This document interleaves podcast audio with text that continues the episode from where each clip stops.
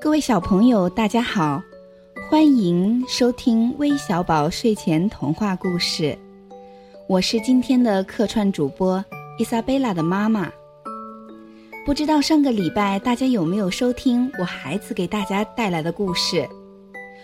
非常感谢微小宝有这样一个平台，能给我和孩子展示自己的才能。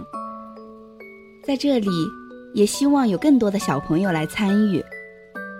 今天，我给大家带来的故事《兔子的友谊》。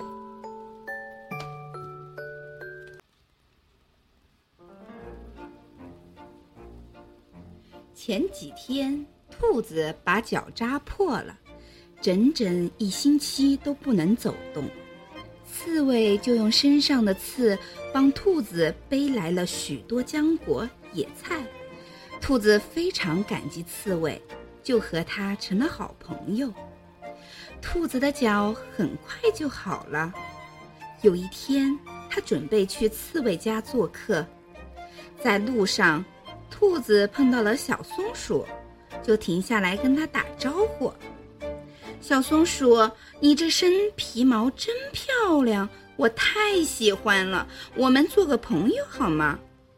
我和刺猬交过朋友，可我现在不喜欢那个多刺的家伙了。小松鼠听了，冷淡地说自己很忙，改天再谈。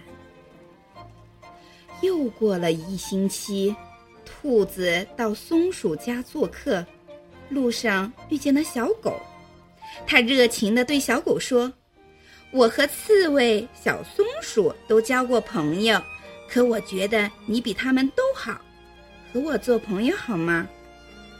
小狗看了看兔子，然后生硬地说：“你不懂得珍惜友谊，我不愿意和你做朋友。”为什么小狗不想和我做朋友呢？兔子呆呆地站在那儿，怎么也想不明白。